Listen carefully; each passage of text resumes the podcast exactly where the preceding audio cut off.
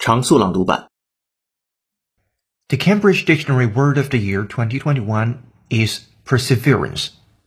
Cambridge Dictionary's Word of the Year for 2021 has been reviewed as perseverance. The word was inspired by NASA's mission to Mars.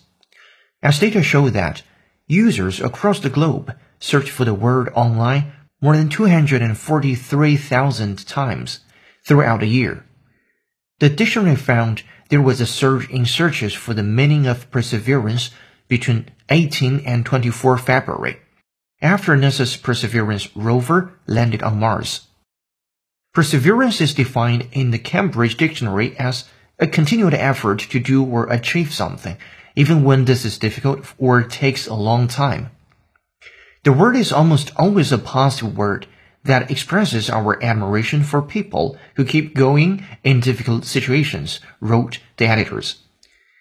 They added that people had shown the meaning of the word in the face of challenges and disruption to our lives from COVID-19 and other problems. That suggests that unless productivity surges, a slowdown must eventually come.